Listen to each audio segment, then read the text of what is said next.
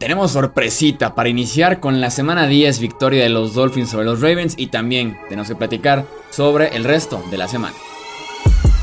Hablemos de fútbol. Hablemos de fútbol. Noticias, análisis, opinión y debate de la NFL con el estilo de Hablemos de fútbol.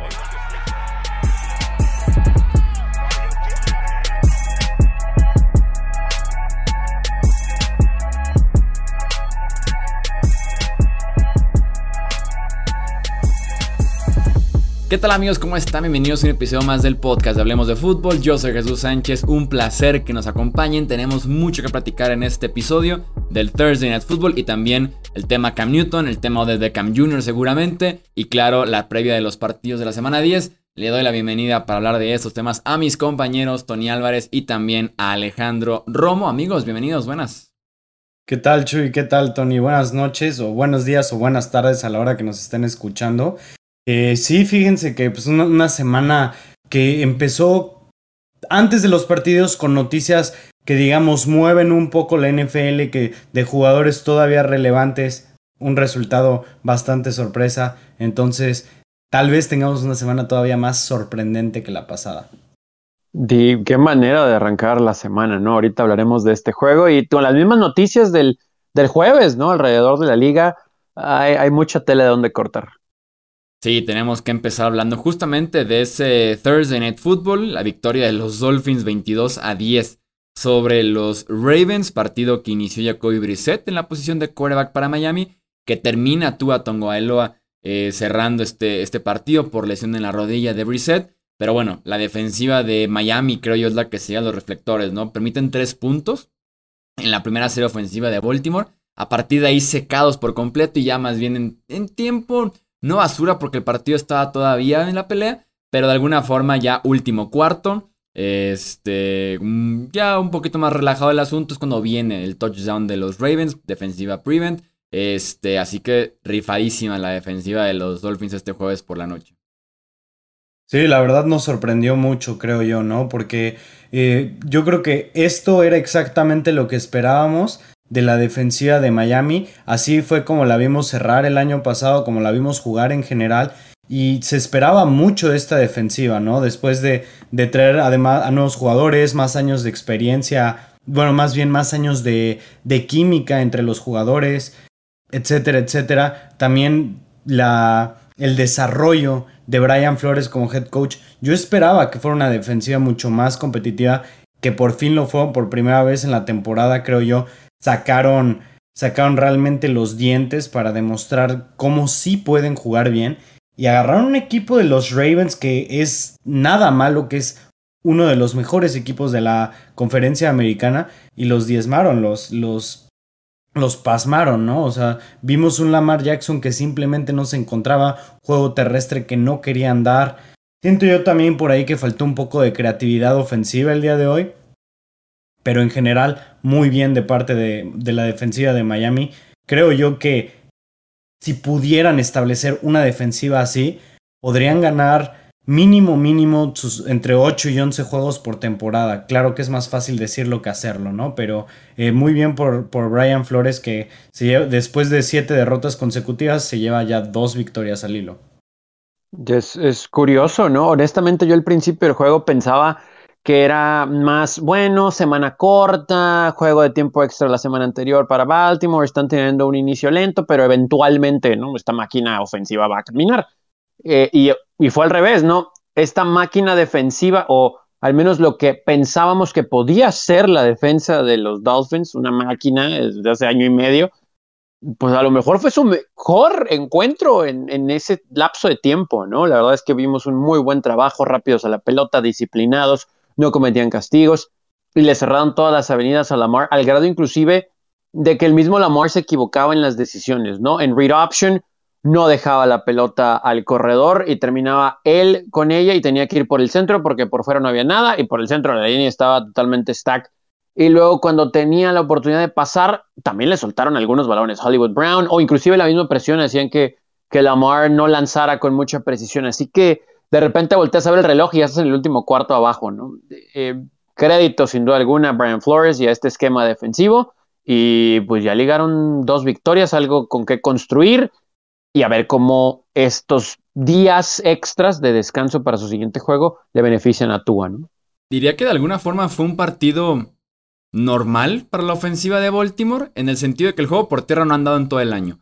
Eh, se han puesto atrás en el marcador en múltiples ocasiones, han tenido que remontar en contra de Colts, Chiefs, Raiders, tuvieron oportunidad, eh, los Lions al final del partido, entonces de alguna forma normal porque han estado constantemente iniciando muy lento a la ofensiva. Lo que falló, lo que faltó en este Thursday Night Football fue el juego vertical. En ese sentido se había lucido eh, Hollywood Brown, eh, Sammy Watkins que regresa de lesión, Duvernay que ha sido un buen wide receiver este año.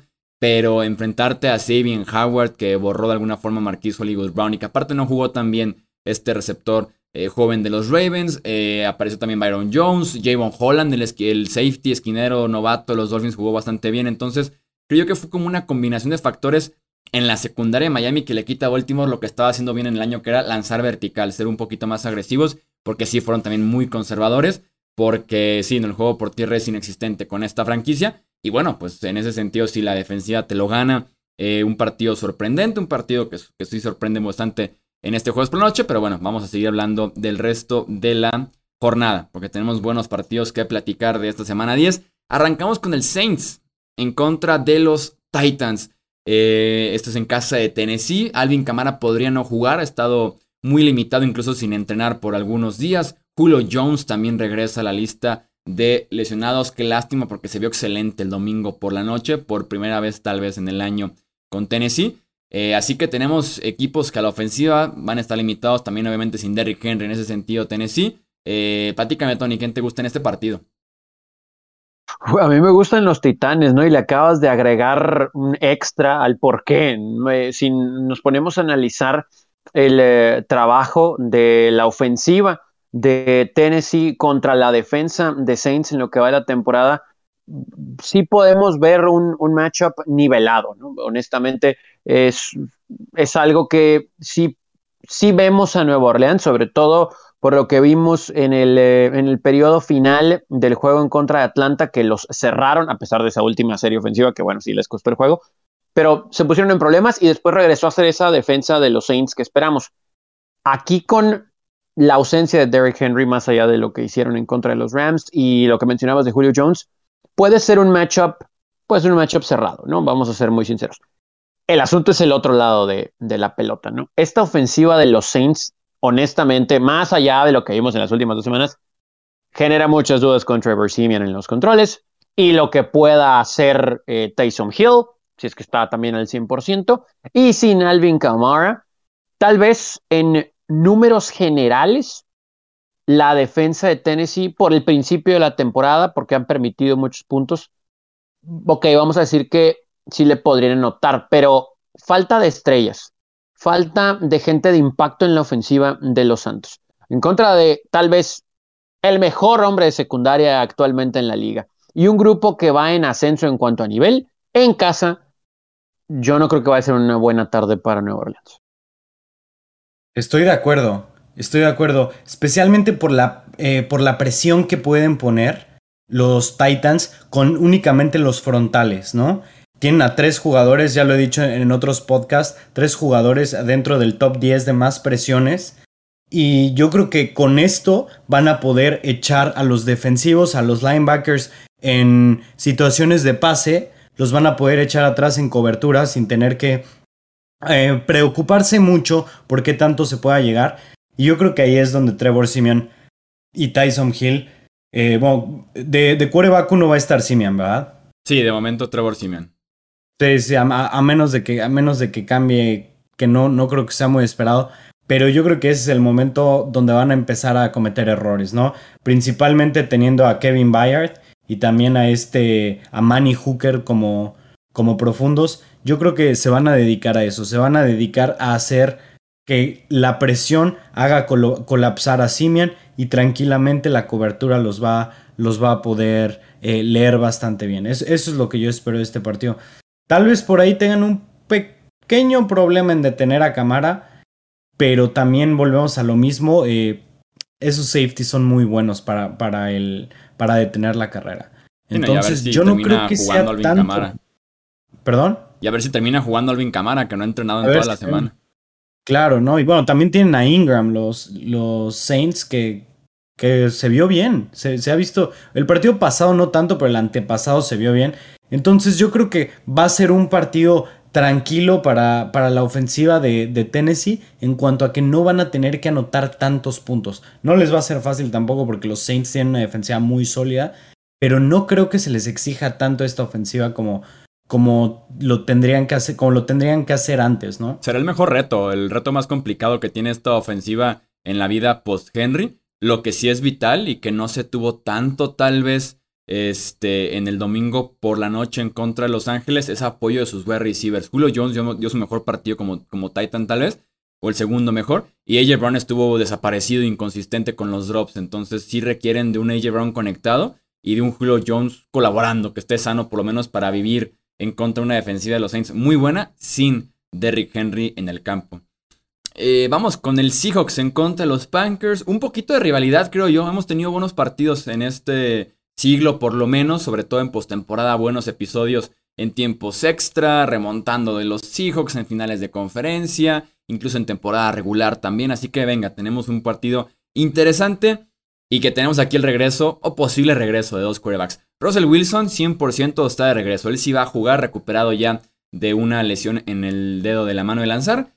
El tema aquí es Aaron Rodgers. De momento el mismo Rodgers decía en entrevista que tuvo síntomas por ahí jueves, viernes de la semana pasada. Desde entonces se ha sentido bien, ha participado en todas las juntas virtuales en su cuarentena por COVID-19, además de que ha estado entrenando por su cuenta en su casa y solamente sería una formalidad si da negativo, si no tiene síntomas, que el sábado se ha activado sin entrenar un solo día, se presente a jugar el domingo en contra de los Seahawks. Vamos suponiendo entonces aquí que tenemos el Wilson en contra de Rodgers. Eh, ¿Cuál es tu clave de este partido, Romo?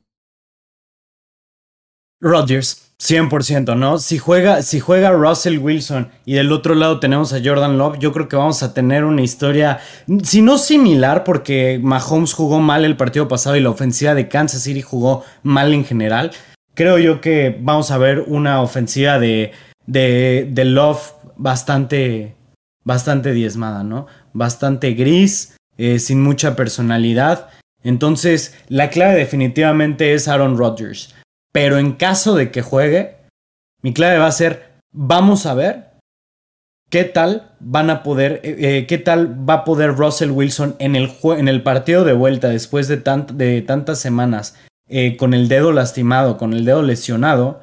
Vamos a ver qué tal va a desempeñarse en contra de una defensiva bastante decente, ¿no? En contra de una defensiva que puede poner presión, que no es mal en cobertura. Vamos a ver qué pueden hacer, porque creo yo que Wilson, si no adelantó su, su proceso de recuperación, porque es una lesión tardada, eh, no porque sea eh, muy dolorosa ni nada así, sino por el grip del balón, ¿no? Y bueno, Russell Wilson es especialista en bombas, es especialista en, en, pases largos. Quiero ver qué tanto le afecta el grip en esta ocasión. Eh, y aquí digo, la defensa de los Seahawks pasó una primera parte de la temporada terrible, ¿no? Eh, entonces va alineado a lo que comentabas, Alex. Si está Aaron Rodgers, ya sabemos cómo es el juego con él, ¿no? vertical, inclusive el juego terrestre funciona mucho mejor, etcétera, etcétera. Pero lo que a mí me llama la atención, esté o no Aaron Rodgers, y comparando lo que sucedió con Kansas City, que también tienen sus propios problemas a la ofensiva, esta ofensiva de, de los que es la peor en la liga, ¿no? Entendiendo que sí, Russell Wilson ha estado fuera un tiempo, es verdad, pero DK Metcalf no ha sido factor, eh, ha, ha, perdido ese, esa sorpresa, ese poder, ese impacto del juego terrestre, que no ha sido el caso, está más arriba del ranking de 20. Sí, sí, es, es, una, es una ausencia que pesa sin duda alguna, pero aún con Russell Wilson ahí al principio de la temporada, no se veía ese factor ¿no? que, que nos tenían acostumbrados los, los Seahawks. Entonces, veo un juego cerrado. Desde el 2010, el que ha sido local en estos enfrentamientos ha llevado el triunfo. Insisto, tiene mucho que ver el hecho que esté en Rodgers, claro.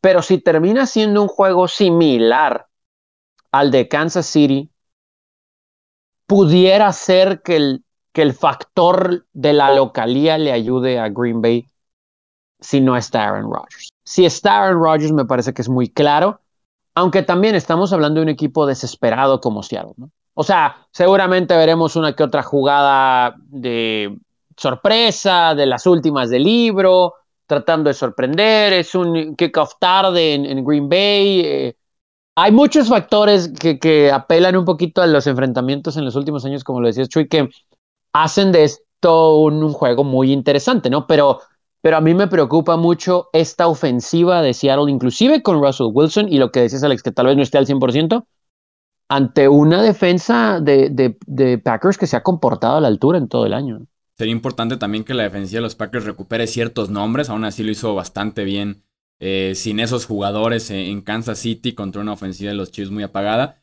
Pero sí, sí pudiera ser el caso de otra buena actuación. Vamos viendo el nivel de Russell Wilson, que esté de regreso no es sinónimo de que esté bien, que esté al 100%, que esté listo para producir. Y por parte de la defensiva de Seattle, que el mismo Pete Carroll como que se paraba el cuello, eh, salía a decir que la defensiva ha mejorado. Sí, ha mejorado en números después de un inicio fatal.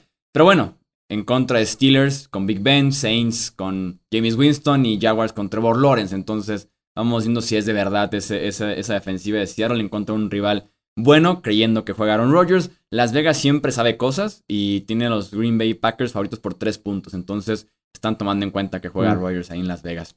Seguimos con el Sunday Night Football. Chiefs en contra de Raiders. El Sunday ah, como decía el Sunday Night Football, en Las Vegas, en el Legend Stadium. Eh, al final de cuentas, Las Vegas llega a este partido con el mejor quarterback de los dos, con Derek Carr jugando un nivel eh, considerablemente superior al de Patrick Mahomes específicamente este año y que además se suma lo que queda de Deshaun Jackson eh, en este cierre de carrera, se suma a Las Vegas, seguramente agregar en esa parte de la velocidad que pierden con la salida de Henry Rocks del equipo, así que Vamos viendo qué tal Deshaun Jackson en esta ofensiva de los Raiders. Insisto, llegan como eh, con el mejor coreback y que además en las apuestas están los Kansas City Chiefs como favoritos en este partido con Twikes en Las Vegas. Uf. Uf. Es muy difícil esta ¿eh? Sí, sí, totalmente. No, yo me atrevo a decir que el último que tenga la pelota va a ganar. Porque creo que van a ser muchos puntos. Sean Jackson no es Sean Jackson de hace 10 años, pero mencionabas la velocidad, son, con todo y todo, pues sigue siendo factor en contra de una secundaria espantosa de Kansas City. Podemos argumentar que Patrick Mahomes y compañía conocen a los Raiders, que digo, su defensa ha jugado muy bien este año, ¿no? Pero sí creo que van a ser muchos puntos. Es el típico shootout del, del viejo, viejo, viejo este, de la AFL y demás. Y por cómo ha jugado también Derek Carr, le tenemos que dar muchísimo crédito nivela Patrick Mahomes, creo, la carencia en la secundaria de, de Chiefs para con el marcador. Pero sí es un escenario en donde el último que tenga la pelota va a ganar. Y ojo a ver qué tanta presión mínima, pero suficiente para hacer que el quarterback contrario se equivoque, provoque una pérdida de balón, porque es una posesión menos que puede ir al marcador. Pero creo que el que tenga la pelota el último gana me quedó la impresión de que sí suelen ser partidos de puntos y en efecto, estoy viendo por lo menos la temporada pasada, 35-31 y 40-32 fueron los dos marcadores. Lo que sí es de Kansas City, tiene el número de los Raiders, ¿eh? 11-2 en los últimos 13 partidos es el récord de los Chiefs. Eh, estoy de acuerdo en lo que dicen y, y saben que el factor es que los Raiders ya no, o sea, ya se dispararon en el pie en varias ocasiones en esta temporada y vamos a decirlo, en las últimas tres semanas todo lo que ha transcurrido fuera del campo es verdaderamente bárbaro, ¿no? Eh, los Raiders empezaron una temporada muy bien, tenía mucho tiempo que no empezaban tan bien, se veían bastante sólidos, eh, la defensiva jugando bien, una ofensiva explosiva, una ofensiva eh, consistente, teníamos a Derek Carr en, cierto punto como una, una elección top 3 para el MVP probablemente, o al menos top 5. Pero después de todo lo transcurrido, yo me pregunto, o sea, ¿de verdad todavía hay manera de levantar este equipo anímicamente? En cuanto a nivel, no dudo que traigan lo suficiente para pegarle a un equipo de Kansas City que está jugando mal. Pero después de ver cómo salieron el partido pasado a jugar, se, se me, o sea, percibí como, como si estuvieran desalmados, como si estuvieran jugando así sin ánimo, sin, sin ganas, ¿me entienden? Entonces, creo yo que esta vez los intangibles van a pesar mucho. Quiero ver qué tanto puede el, head coach de los Raiders levantar a, eh, levantar a su equipo anímicamente después de lo que pasó con Rocks, después de lo que pasó con Damon Arnett, que no creo que sea algo nada fácil de, de, de transpirar. Y yo creo que es algo que en el fondo a estos Raiders les duele mucho en, en, todo, en todo aspecto, por lo que me parece que los Chiefs van a, a pesar de, su juego mediocre de este año, yo creo que los Chiefs van a ganar en este partido porque los Raiders traen un problema muy fuerte de, de problemas fuera del campo. Les quiero como que dar el beneficio de la duda a los Raiders porque me han gustado este año en, estilo de juego. El hecho de que jugaban en la mañana en Nueva York, el tema del costa oeste, cruzar Estados Unidos, como que les quiero dar el beneficio de la duda, pero me queda claro que perder head coach o receiver esquinero. Me queda claro que Henry Rocks era un, personaje, una personalidad fuerte en ese, en ese vestidor. Eh, sí debe ser complicadísimo. ¿eh? Se juntaron demasiadas cosas. Eh, la, la, carta fuerte, en mi, opinión, con los Raiders es su pass rush. Es real ese pass rush. Estaba viendo una estadística que es el equipo que menos manda blitz en primera y segunda oportunidad. Y es el que más presión ha generado de toda la liga. Es una gráfica que se veía en los Raiders en un lugar eh, imposible, que era, que imposible de creer cómo era el que menos blitz mandaba, el que más presión generaba comparado con Buccaneers y Rams, que también generan mucha presión, pero que están muy arriba también en temas de blitz. Entonces, pueden comerse en ese sentido a Mahomes, que no ha estado manejando, navegando bien la bolsa. Y si la pregunta aquí eterna es, ¿será la semana esta que ya despiertan los Chiefs? No veo algún factor muy claro para creer que sí es esta. Entonces, Creo que me gustan los Raiders, pero este partido en implicaciones de, de postemporada, hablando de esa división, es una locura lo que se van a jugar prácticamente en cada partido del oeste de la AFC ya a partir de aquí. Sí, yo no sé, pero también voy ahí con Alex. Creo que los Chiefs van a encontrar la forma. No sé cómo, pero sí, muchos puntos, pero creo que van a tener la pelota al final y Mahomes y su magia harán acomodarse para un gol de campo ganador. La división está eh, Chargers Raiders en esa posición, 5-3 ambos equipos, y detrás de ellos Chiefs Broncos, 5-4. Eh, seguimos con el Browns en contra de los Patriots. Pudiera ser aquí como un poquito diferente, ¿no? Más bien como fútbol old school, como la vieja escuela aquí. Retomar lo que se jugaba en los 80, en los 70, eh, correr la bola, juego terrestre sobre todas las cosas. Es la mentalidad de estas dos franquicias. El detalle aquí es que quién va a correr la bola. Al momento de grabar este podcast, Nick Chop está en la lista de COVID-19, Felton también está en la lista de COVID-19, eh, Karim Hunt está en la lista de IR, él sí se queda ahí, él sí descartado para este partido, mientras que los Pats también tienen dudas en su backfield. Damien Harris y Ramondre Stevenson limitados en entrenamientos por lesiones en la cabeza. Pudiéramos ver esto un Dernes Johnson, que ya fue estrella de un Thursday Night Football esta misma temporada, en contra de un Brandon Bolden que ha rebotado por ahí entre Miami y Nueva Inglaterra, está de regreso como jugador ofensivo, no solamente equipos especiales. Así que en este juego terrestre pudiéramos verlo un poquito limitado, pero al final de cuentas no deja de ser estilo y esencia de estas dos franquicias. Totalmente, tenemos a dos equipos que corren mucho, pero mucho el balón. Y en, este, en esta semana, bueno, tienen sus armas principales. Eh, Nick Chop para los Browns eh, en COVID, como, como dijiste. Damien Harris y Ramón de Stevenson eh, lesionados por por conmoción cerebral. Entonces yo creo que vamos a tener que ver una reinvención de estas ofensivas, no tan, no tanto, no tan marcadas. No te estoy diciendo que yo creo que vayamos a ver a Mac Jones lanzar 40 pases de 40 eh, pases o a Baker Mayfield lanzar otros 40. No, sin embargo, yo creo que van a tener que ser más creativos. Digo, al menos los Browns están en muy buenas manos, o al menos eso vimos la semana que que este The Johnson fue el titular para los, eh, para los Browns. Pero por parte de, los Patriots tenemos a Brandon Bolden que ha tenido un rol que ha incrementado esta temporada, pero realmente toda su carrera había sido un jugador de special teams, ¿no? Había sido un jugador eh, de special teams, de preseason, de que de repente aquí, aquí y allá con el partido ya ganado le daban más el balón, pero ya tenerlo como tu lead back en una semana importante contra un equipo duro, contra una de las mejores defensivas terrestres. Yo creo que va a limitar mucho eso a New England y yo creo que va a complicar bastante el partido y el planteamiento para Mac Jones en caso de que no jueguen sus running backs titulares, ¿no? Porque hemos visto que New England se apoye específicamente el, el quarterback novato Mac, se apoya muchísimo en ese juego terrestre, en esa confianza que pueden tener de, de estar llevando ofensivas tardadas, eh, ofensivas lentas, de, de, de, digamos, yardajes, de yardajes cortos poco a poco.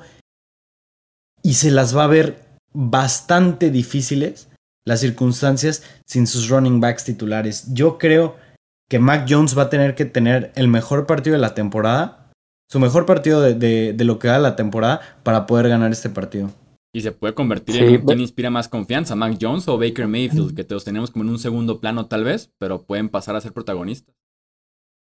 Hasta cierto punto números similares, pero Baker, si bien tiene menos pases de touchdowns que Mac Jones, tiene menos intercepciones lanzadas.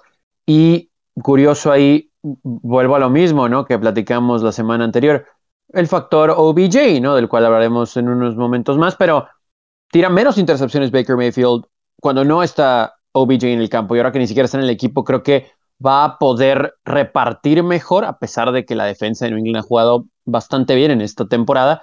Y aunque no esté Nick Chubb, sí veo cómo es que Johnson, Dearness Johnson, les pueda generar, ¿no? Porque ya sucedió y porque la línea ofensiva sigue siendo la misma. ¿eh? La línea ofensiva de los Browns es de lo mejor que hay en la liga, eso que ni qué.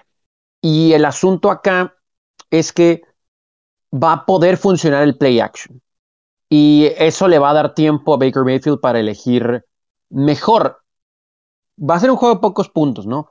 Pero ese factor que es a beneficio de Baker, del otro lado creo que no lo va a tener Mac Jones. Si no puede de verdad recargarse en el juego terrestre, no va a poder involucrar a Hunter Henry y compañía, más allá del yardaje corto, etcétera, y no van a mover mucho la bola. Va a ser, insisto, va a ser un juego creo que de, pocos puntos, pero que al final Cleveland va a encontrar la manera de llevárselo. Tan es de las mejores las de. Pero sí, old school football.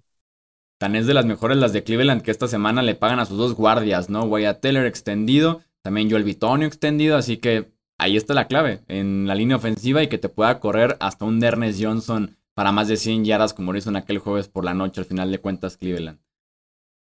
Sí, porque inclusive eh, Nick Chubb eh, ya dando negativos, no ha entrenado, no sabemos mucho de los síntomas si se le han presentado o no, y la posición de corredor, creo que no, no sé, ni siquiera va a estar preparado, aunque a lo mejor pueda vestirse, pero en un rol muy limitado. Entonces, sí creo que va a terminar siendo Johnson el, el titular, ¿no? También podemos pasar a ver cuál defensiva es la mejor creo que ligeramente la de Cleveland porque pasa por mejor momento y tiene el mejor jugador de las dos que es Miles Garrett. New England favorito por dos puntos. Me imagino que por la ventaja de localía y, hasta ahí. Pronóstico muy reservado de ese Cleveland en contra de Nueva Inglaterra.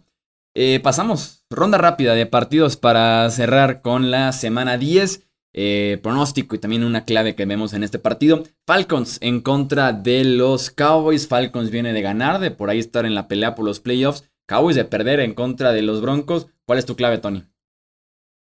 está, está bravo, ¿no? Pero honestamente la clave es Dak Prescott. Si Dak Prescott juega bien en contra de esta defensa de los Falcons, que no, se ha visto mal, ¿eh? Y a veces como que no le prestamos mucha atención, pero los Falcons están a medio juego de puesto de, playoff. Vamos a ver, esto es, un, es, una tarea complicada. Creo que sí se pueden mover la bola a los Cowboys, pero similar a la comparación que hice con eh, Justin Herbert la semana anterior con Filadelfia, lo veo aquí con Dallas. Si Dak Prescott juega bien, si Dak Prescott es preciso, bajo presión, y si los Cowboys en cuarta oportunidad convierten, van a ganar independientemente de lo que pase en su lado defensivo. A mí también me parece que es eh, depende todo, recae todo en qué también vaya a jugar Dak Prescott, ¿no? Creo que los Falcons tienen cuatro victorias, sí, pero realmente la única que ha sido contra un equipo, digamos, convincente fue la semana pasada en contra de los Saints, ¿no? Fuera de eso, ¿quién fueron? Los Giants, eh, los Jets y los Dolphins, ¿no? Entonces estamos hablando de rivales muy débiles y en cuanto a los Cowboys, pues se han dedicado a ganarle a este tipo de equipos, ¿no? Se han dedicado a, establecer bien que están en el siguiente escalón sobre, sobre los demás equipos eh, de, digamos, tipo los Falcons, tipo Filadelfia, Carolina. Eh, y definitivamente Dak Prescott tiene el poder para jugar, eh, para jugar a dominar este partido, para aprovecharse de una defensiva que, como dice Tony, a pesar de no ser tan mala, no es una defensiva que, tenga lo necesario para poder detener a Dak, Prescott, para poderlos frenarlos eh, de la manera necesaria como para poder, como lo que hicieron los Broncos, ¿no? Entonces, muy complicado eso. Y en cuanto a la, eh, en cuanto a la defensiva de Cowboys, se enfrentan con una línea ofensiva que creo yo que ha ido de menos a más. Eh, se enfrentan con un cuerpo de receptores que realmente no tiene mucho. Tenemos por ahí a Russell Gage y a, y a, Sharp. Pero fuera de eso, pues quién, nada más Cordell Patterson y Kyle Pitts. Entonces, no, no veo, no les veo, no le veo tanto problema a los Falcons para, no le veo tanto problema a los Cowboys de tener a estos Falcons. Hay mucha diferencia, creo yo, en el físico, en el estilo, la agresividad de la línea ofensiva de Dallas que recupera Taron Smith frente a la línea defensiva de que es mucho más ligera. Creo yo que en ese sentido pueden correr la bola. Randy Gregory, el mejor pass rusher de los Cowboys, va a estar fuera tres partidos por lesión en la pantorrilla. Ojo con esta semana, obviamente los que puedan extenderse. Pasamos al Panthers en contra de los Cardinals. Eh, PJ Walker al parecer va de inicio en este partido por Carolina, pero Cam Newton llegó este jueves por la mañana de regreso a los eh, Panthers. Y también aquí está la duda de si juega o no Kyler Murray, ¿no? pudiera estar iniciando Colt McCoy. Pero me imagino que la gente quiere saber qué opinamos del regreso de Cam Newton. Brevemente, bueno o mal movimiento. Se lleva 4.5 millones garantizados este año y otros 10 millones en total en, disponibles en incentivos. Yo creo que fue el movimiento correcto de parte de, Carolina, ¿no? No creo que PJ Walker les dé una mejor chance de ganar que Cam Newton. Y él está muy, pero muy familiarizado con ese sistema. Apenas va un año y medio que dejó de jugar ahí. Entonces, desde mi punto de vista, fue un movimiento bueno. Eh, tal vez pueda, si no salvar la temporada como tal, tal vez los pueda llevar por un camino donde se más convincentes. Y digo, en una de esas, y termina jugando bien, no descartaría que lo, que lo recontrataran para el año que viene. Sí, es, la mejor opción hoy, ¿no? Y sobre todo la mejor opción que estaba disponible en el mercado. El asunto es ver qué tanto el libro de jugadas lo protege. A lo que voy es, ¿va a ser más el brazo de Cam o si van a recaer muchas jugadas en sus piernas, porque no es el mismo Cam de hace algunos años, ¿no? Sin embargo, sí es la, mejor opción. De cualquier modo, se me hace bastantito dinero para Cam Newton con esta firma. ¿eh? Y en semana 10. O sea, en semana 10, ¿quién iba a pelear por Cam Newton si la parte del dinero no me suena a mí tampoco? Eh, yo lo que destacaría sería que están corriendo con Darnold, acarreos diseñados. Me imagino que esperaría esto mismo con Cam, inclusive más. Mucho juego corto porque esa línea ofensiva de los Panthers de por sí era mala. Y el partido pasado perdió a su centro y a su tackle izquierdo. Entonces eh, está grave el caso en ese sentido. Pero la respuesta sencilla es sí, Cam Newton es mejor quarterback que PJ Walker. Y si los Panthers están a medio juego de playoffs, me imagino que se ven todavía chances de poder pelear por un boleto y sacar aquí la apuesta que han hecho fuerte este año, por ejemplo, con Stephon Gilmore, ¿no? El, que son movimientos de un año, dos años máximo, hay que pelear de allá. Entonces, supongo, supongo que era la mejor opción posible allá afuera. Y ahora sí sobre el partido Carolina en contra de Arizona, eh, ¿alguna clave que tengan para este partido? Híjole, pues eso de, de que mencionabas de Kyler Murray, honestamente, no creo que sea mucho problema. Ya vimos cómo con George McCown hicieron trizas a una mucho mejor defensa, también tocada, pero mejor defensa de San Francisco que la de Carolina. Y el factor de estar en Arizona no va a estar Cam, ¿no? O sea, tal vez esté ahí, tal vez se vista, pero PJ Walker es el, hombre que va a iniciar. La defensa de los Cardinals simplemente ha volado, ¿no? Toda la temporada, muy rápido, o sea, la pelota, mucha presión. Me apuran y tal vez la defensa es la que termine imponiéndose, ¿no? En este esquema. Eh, sí, fue Colt McCoy, pero sí se vieron muy bien y yo creo que eso fue lo que puso, yo creo que a los Cardinals en todos los Power Polls de vuelta, porque después de haber perdido un partido que debieron haber ganado y tener las noticias de que Kyler Murray se iba a perder el partido, Creo yo que mucha gente ya habíamos pensado así, ya se viene la caída en picada de los Cardinals, pero fue exactamente lo contrario, ¿no? Colt McCoy jugó muy bien y yo creo que Kyler Murray ya descansado, ya bien de la lesión, contra una defensiva que sí ha sido sólida, pero que no va a, tener, eh, creo yo, ofensivas prolongadas de, la otra parte. Yo creo que se van a cansar de, de, sostener, sostener y van a doblarse en algún punto en este partido. Más porque creo que PJ Walker va a iniciar este partido. Sí, la defensiva debe estar encima de PJ Walker, más con esa línea ofensiva que ya platicaba eh, las bajas que va a tener y que por si era mala. Eh, Vikings en contra de los Chargers, hablando justamente de temas entre semanas. Dalvin Cook está en un problema eh, grande, un problema legal grande. La exnovia de Dalvin Cook presentó una demanda civil contra el corredor de los Vikings, acusándolo de violencia doméstica de marzo a noviembre del año pasado. Hay pruebas fuertes, detalles de los incidentes, fotografías de los incidentes. Vamos viendo qué termina resolviéndose. De momento, Cook eh, sigue en el roster activo de los Vikings. No va a la lista ni excepción del comisionado ni suspendido de momento, pero sí es un tema eh, legal fuerte. Eh, sobre el partido, eh, los Vikings no tienen secundaria actualmente para pelear contra el nivel de Justin Herbert que nos mostró hace siete días, el domingo pasado. sin Patrick Pearson, sin Harrison Smith, esperaría otro buen partidito de, de Herbie. Sí, es, es, algo similar a lo de Filadelfia, creo. ¿Va a estar Dalvin Cook?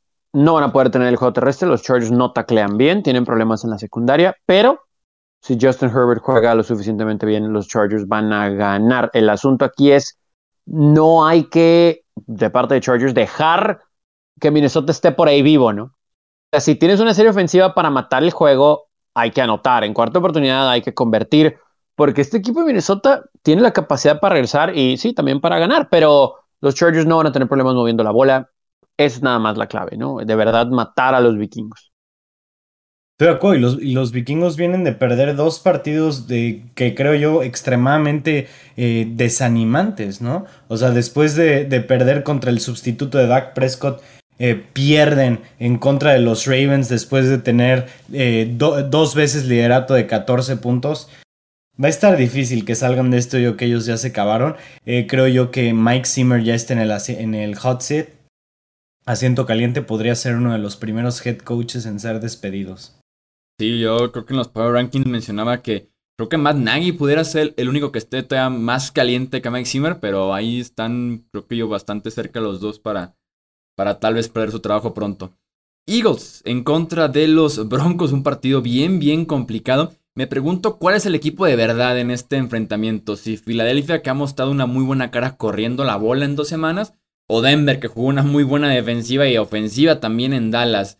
Eh, está complicado el saber justamente cuál de los dos es el equipo. Denver con la ventaja de localidad tal vez se pudiera definir y que en efecto son favoritos por apenas dos puntos en las apuestas. ¿Qué, partido tan difícil de definir exactamente?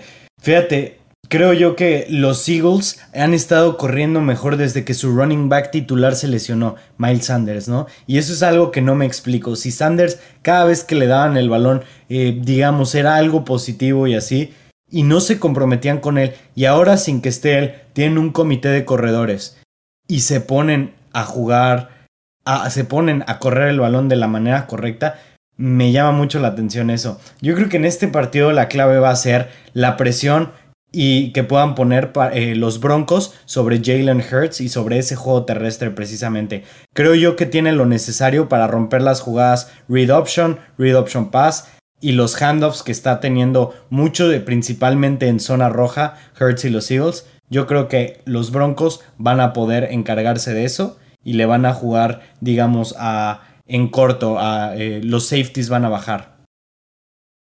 Me, voy a ir con un eh, eh, pronóstico contradictorio, porque los Broncos han permitido en seis de sus nueve juegos 18 puntos o menos, pues, y van a estar en casa, y creo que tienen al mejor equipo la defensa de los Broncos, la verdad es que se ha comportado a la altura, ¿no? Pero el problema ha sido mover la pelota, pero también es el típico juego que este equipo de Denver puede volar, donde Hertz y compañía con su elusividad, velocidad, les pueden crear problemas y me parece que va a ser suficiente para que Filadelfia les robe el juego.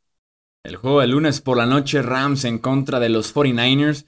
Eh, la noticia, obviamente, Odell Beckham Jr. llegó a un acuerdo con Los Ángeles para ser el tercer receptor de esta ofensiva, detrás de Cooper Cup, de Robert Woods. Eh, calificación que le quieran dar a la, firma de OBJ en este partido y en general la del resto de temporada. Yo sí le pongo un 9. Creo yo que los Rams no necesitan tanto un tercer receptor. Sin embargo, sí se van a beneficiar de esto. Creo yo que McVay va a encontrar la manera de darle el balón. Y pues realmente que pierden, ¿no? Eh, lo, están, lo están firmando a mitad de temporada cuando son contendientes después de traerse a Von Miller. Yo creo que lo único que hace esta firma es solidificar sus chances al Super Bowl. Yo, yo creo que es un riesgo, pero al mismo tiempo es un riesgo calculado. Eh, no, no lo necesitan, de verdad no lo necesitan. Cooper Cup, Robert Woods, Van Jefferson, Tyler Higby. Eh, de verdad no lo necesitan, pero, como dice Alex, creo que McVeigh puede ser el hombre que veía hoy rápido, eh, temprano en NFL Network y decían, bueno, puede funcionar como señuelo. No. O sea, si vas a tener a OBJ ahí, McVeigh va a encontrar la forma de utilizarlo, ¿no? Entonces, va a dar mucho miedo esta, esta ofensiva de los Rams, de por sí ya daba, y creo que el factor Von Miller puede ayudar a mantener las aguas tranquilas por la amistad que ellos tienen, porque lo invitó, porque contra las bambalinas, ¿no? Tal vez tuvo que ver mucho. Y creo que eso va a ayudar bastante. Da la impresión de que OBJ, más allá de su amistad con Jarvis Landry, no tenía muchos amigos en Cleveland. Y aquí llega un ambiente perfecto, ni mandó a hacer, lo van a ropar. Es Los Ángeles. Creo que al menos esta temporada todo va a ser miel sobre hojuelas.